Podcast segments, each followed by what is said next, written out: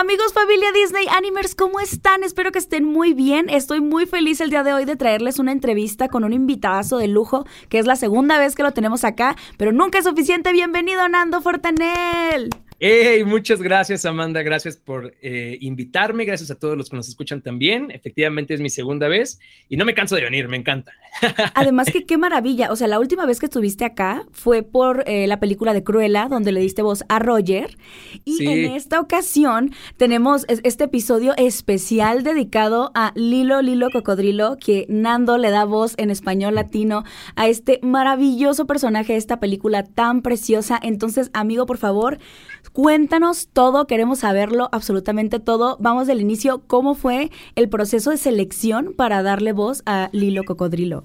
Uf, pues la verdad es que, bueno, antes que otra cosa, muchas gracias nuevamente por invitarme específicamente para este ah. efecto, para esta entrevista de Lilo Lilo Cocodrilo. Estoy muy contenta de tenerte acá, de que nos hables de Lilo Lilo Cocodrilo. Eres un actor de doblaje que adoro, que admiro y que de verdad no sabes el orgullo que me dio ver esta película al español latino escuchando tu increíble interpretación. Entonces, por favor, cuéntanos cómo fue para ti este, hacer el doblaje de Lilo Lilo Cocodrilo. Claro que sí. Bueno, pues eh, muchas gracias de verdad por invitarme específicamente por esto, por lo del hilo cocodrilo. Estoy muy contento de que haya sucedido y fue toda una experiencia.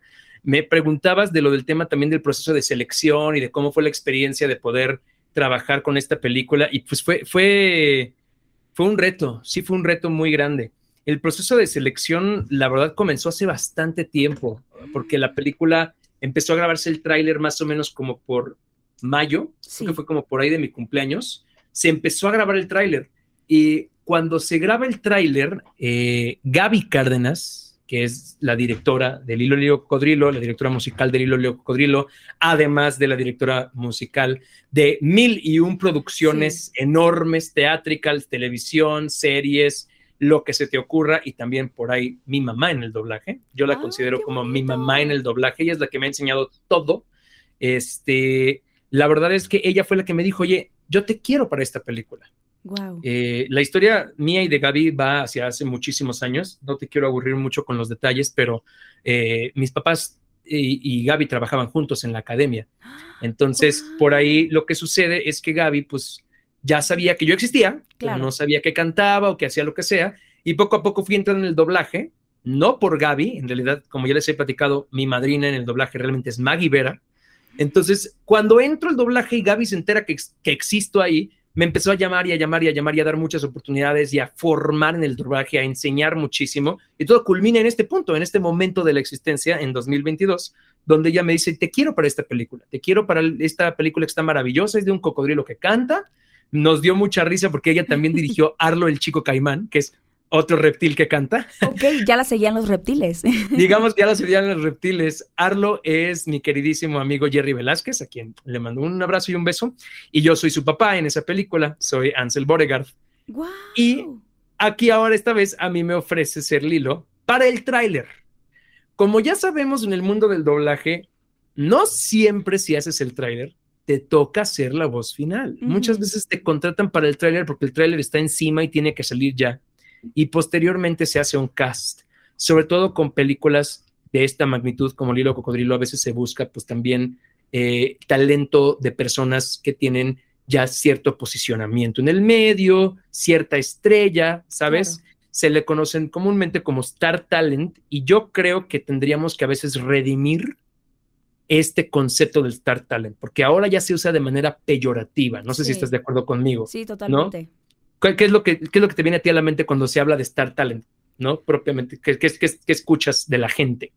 La verdad es que la mayoría de las reacciones son negativas. Es que dicen, es que queremos actores que estén preparados para el doblaje. Eh, entonces, sí, la verdad que ya últimamente creo que han estado levantando mucho la voz en cuanto a que ya no están tan de acuerdo, o al menos con personajes grandes. Dicen, bueno, a lo mejor un personaje chiquitito que tenga dos, tres líneas, pero por ejemplo, un personaje como el que interpretas ahora, que es Lilo, que tú sabes que requiere una habilidad y una expertise impresionante, no solo como actor, sino como cantante. De verdad, este tipo de personajes no lo puede interpretar cualquiera, claramente. Sí, entonces tenemos que hacer un poco la redención de este concepto de Star Talent, porque tienes toda la razón en lo que estás diciendo, pero al mismo tiempo yo considero que no siempre un Star Talent es equitativo de algo malo. Ah, claro. ¿no? Siempre Porque, por ejemplo, con sus sorpresas o sus talentos que están diseñados para esto. Quiero hacer una mención muy específica del caso de Kalimba, por ejemplo, ah, que es este, Vivo, la película que salió el año pasado. Oye, un dato curioso es que yo audicioné para ser Vivo también. No me lo quedé. Al final se lo quedó Kalimba, pero Kalimba es extraordinario, Amanda. Claro. Es buenísimo. Kalimba es increíble. Aparte ya tenía su, experiencia en el doblaje también. ¿no? Por supuesto. con algunos otros Y con muchas. Eh, Kalimba fue el Arnold original, el primer Oye Arnold de Nickelodeon. Entonces, este tipo de Star Talent es un Star Talent que vale la pena, que dices, qué cool que puedan tener a estas personas. El punto es que para la película de Lilo Lilo Cocodrilo, eh, sé la historia de que efectivamente también primero se buscó a un Star Talent. ¿no? Estos son pequeños secretitos del doblaje que me puedo permitir de platicar. Claro. Pero es así como a grandes rasgos, sí se buscó un Star Talent en algún momento, pero ya estaba el tráiler encima, entonces a mí me dan llamado para hacer el tráiler. Hago el tráiler y me dice Gaby, yo quiero que tú seas. Entonces, por eso te hice que grabaras el tráiler y pues pase lo que pase, tienes el tráiler, pero yo quiero impulsar que seas tú. Entonces vamos a platicar con el cliente, vamos a platicar con ellos, vamos a platicar de quién eres, de cuál es tu carrera, tu experiencia en el doblaje, etcétera. Y entonces me promovieron ahí.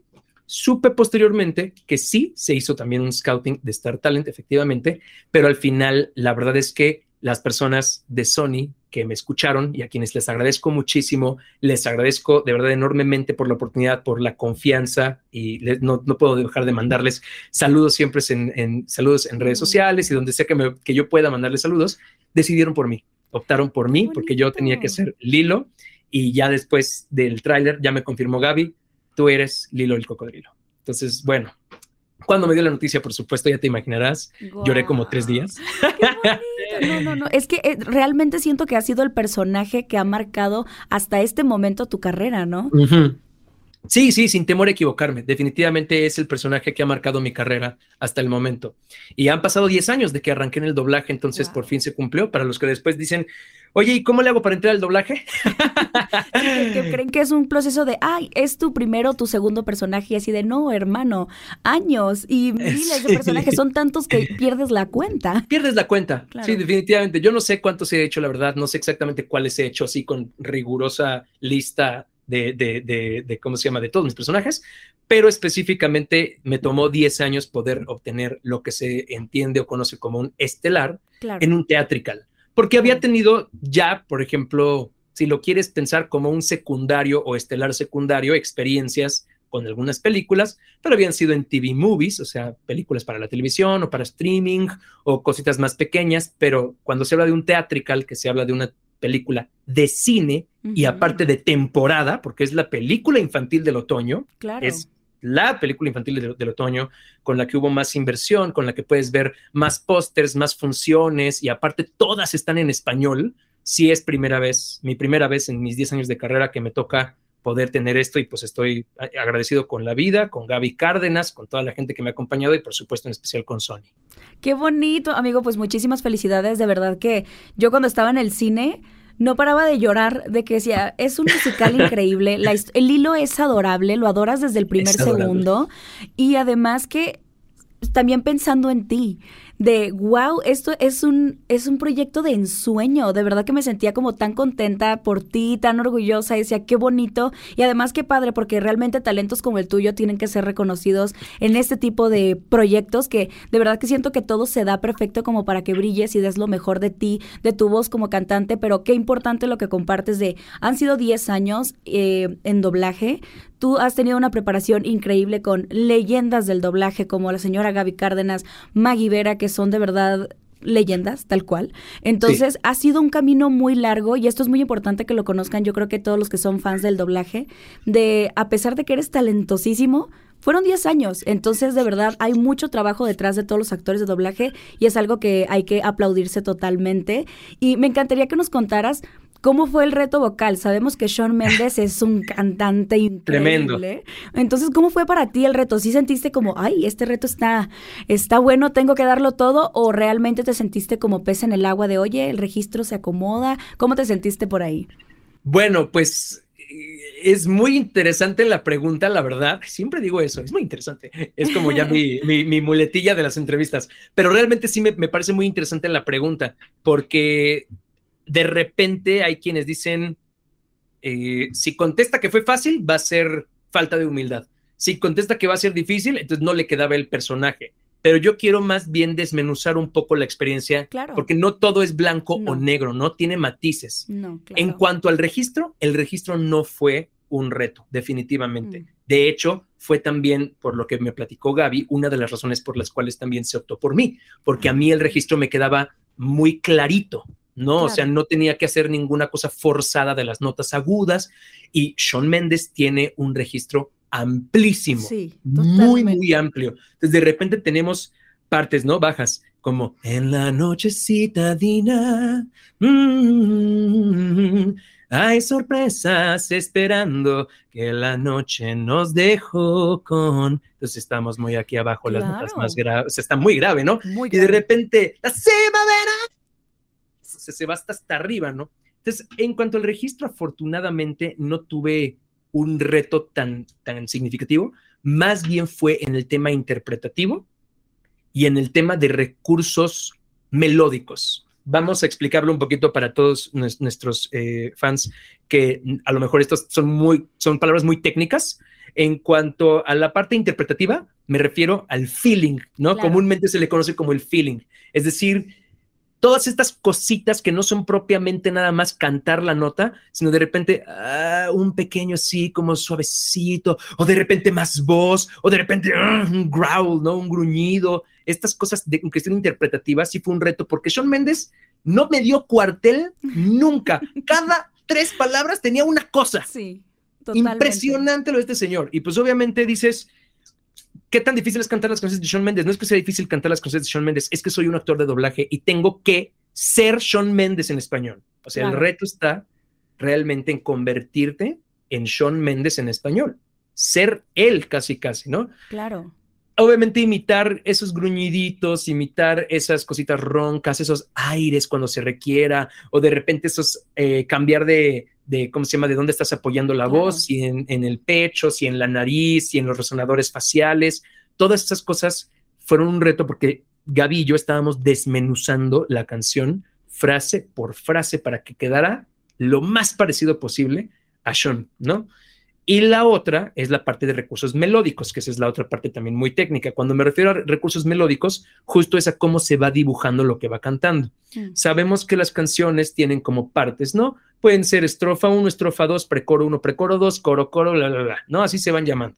Bueno, típicamente en este tipo de estructuras pop, las los versos son espejos entre ellos, los coros son espejos entre ellos, los precoros son espejos entre ellos con pequeñas variaciones, pero ese es el punto, son pequeñas variaciones y Sean decidió, ¿no? Sean decidió hacer muchas variaciones melódicas en todas las canciones. Entonces, si de repente yo ya sabía cómo era una parte en el verso 1 y ahora viene igual en el verso 2, pues no, porque sí tenía que ajustar las notas, la melodía, cómo se va dibujando la canción, además de que la letra obviamente es diferente en el verso 2, y así. Entonces, donde nos tardamos mucho fue también en estar descifrando las melodías que Sean Mendes hacía, que además no eran melodías nada fáciles. No, porque es muy ágil.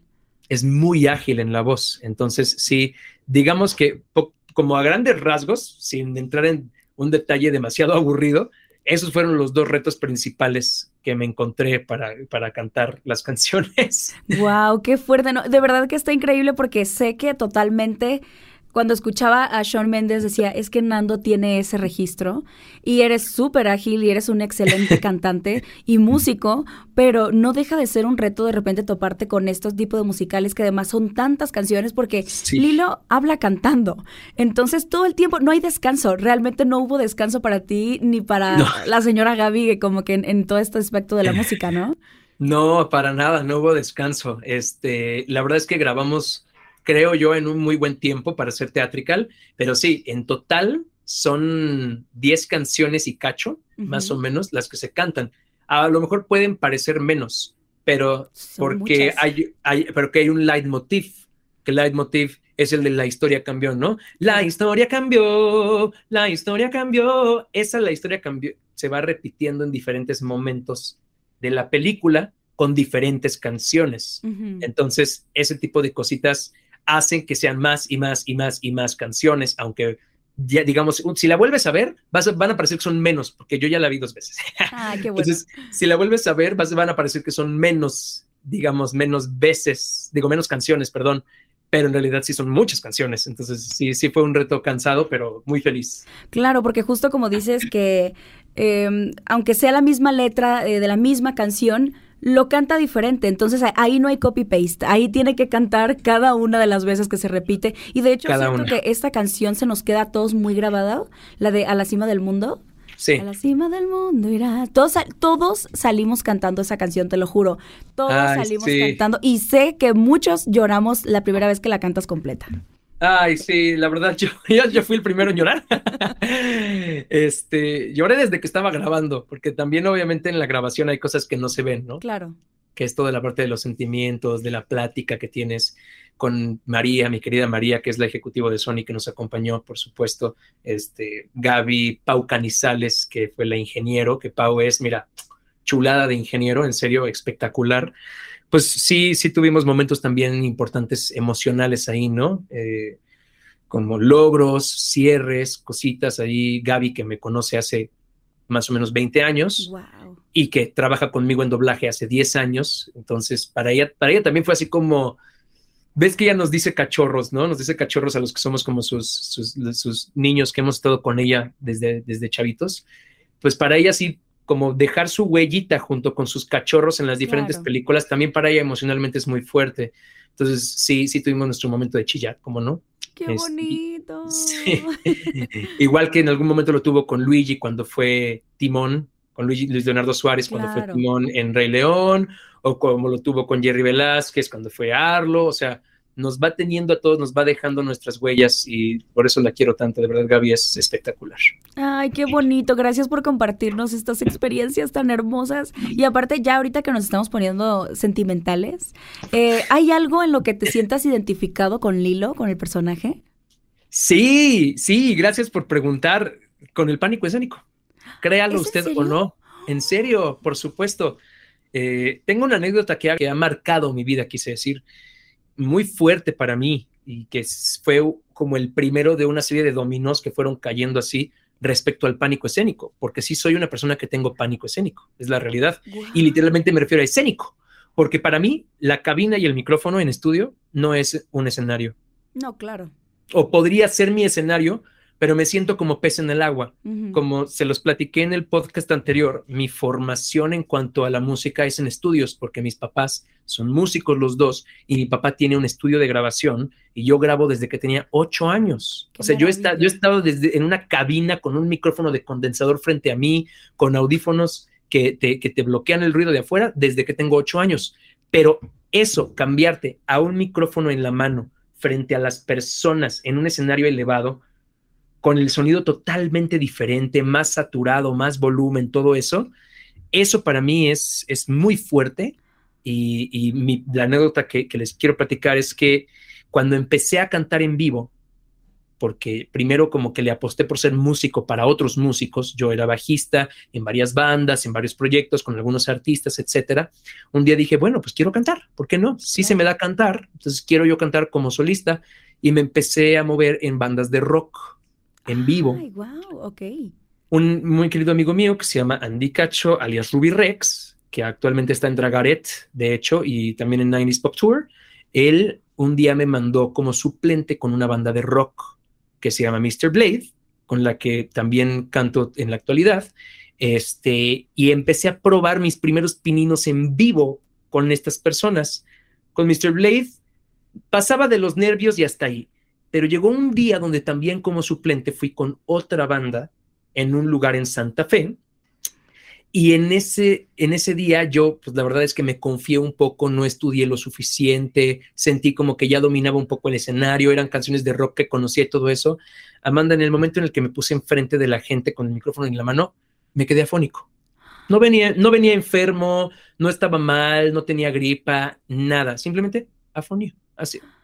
Me quedé sin voz y todo el show lo sufrí porque tuve que sacarlo adelante, pero se me olvidaron las letras, ya no me acordaba de las canciones, este, ya no podía cantar agudo, que el rock es muy agudo, o sea, y, además un poco el registro agudo me caracteriza, por eso me hablan mucho en doblaje. Entonces, imagínate, es Nando sin voz. Y es que los nervios son algo terrible, porque de verdad te pueden bloquear completamente la voz. Terrible, terrible. Entonces, me identifico mucho con Lilo, porque en casita, con mi papá, mi mamá, mi esposa, mi perrito, mi hermano, mi gente, e incluso el doblaje, que para mí es mi casita, yo estaba así, ¿no? O sea, sin bronca, pero en el momento en el que me puse en un escenario, como Lilo así, ya, ya, no podía cantar. Y de ahí fue un dominó, porque de ahí uno me salía bien, uno me quedaba fónico, uno me salía bien, uno me quedaba fónico, hasta que de plano dije, ¿qué me está pasando, no? ¡Qué fuerte! Horrible, horrible. Este, muchos shows terribles. Tuve que trabajarlo con, con una psicóloga, tuve que platicarlo con mi familia, tuve que seguir enfrentando mi demonio, procurando cantar más en vivo, aunque me fuera de la fregada, hasta que empecé a agarrar hervorcito, calorcito, como que ya empecé a agarrar callo en el escenario, ya me sentía más cómodo con las canciones y me, me di cuenta que todo era una cuestión pues totalmente mental, ¿no? No tenía nada en las cuerdas vocales, no, porque en algún momento me pasó, estás defectuoso, no cantas bien, no sé, o sea, y después me di cuenta que era una cosa aquí en la cabeza. Entonces, pues sí, poco a poco fui encontrando, Lilo lo encontró en Josh. Claro. Y yo lo encontré en otras cosas, ¿no? Que fui trabajando, pero ya pude agarrar de ahí y dije, perfecto. Y digamos que esa historia del pánico escénico culmina con La Voz México este año. porque es, el escenario más grande en el que he estado. En la voz lo hiciste increíble, yo te veía tan desenvuelto, tan seguro. En videos que he visto también de repente tuyos cantando en vivo, te veo tan confiado, tan lleno de energía, que te lo juro que de todo lo que me hubieras dicho de Lilo, esto era lo que menos me habría imaginado que era con lo que te habrías ¿En serio? No, sí. Por supuesto. Y digo tengo, porque no me lo quiero, digamos, quiero seguir en contacto un poco con ese sentimiento, no porque quiero volver a sentirlo, sino porque negarlo es peor. Claro. No, así como hacer de cuenta que no existió, porque claro que existió y existe. Todavía a veces tengo esos nerviositos de escenario, pero no como muchos artistas dicen que, hay nervios de estreno. No, todavía de repente a veces se me revuelve la panza de decir, pueden pasar muchas cosas. Claro. Pero al final, digamos que mi mantra o lo que me ayuda a seguir adelante y salir adelante es, ¿te gusta cantar? Sí, sí te gusta cantar, pues canta para ti, no cantes para nadie más.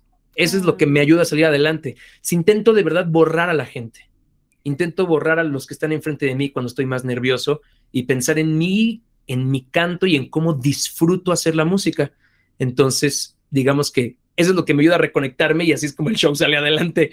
El, día de mi top 3, que fue el último día de La Voz, ese día estaba pésimo, te lo juro.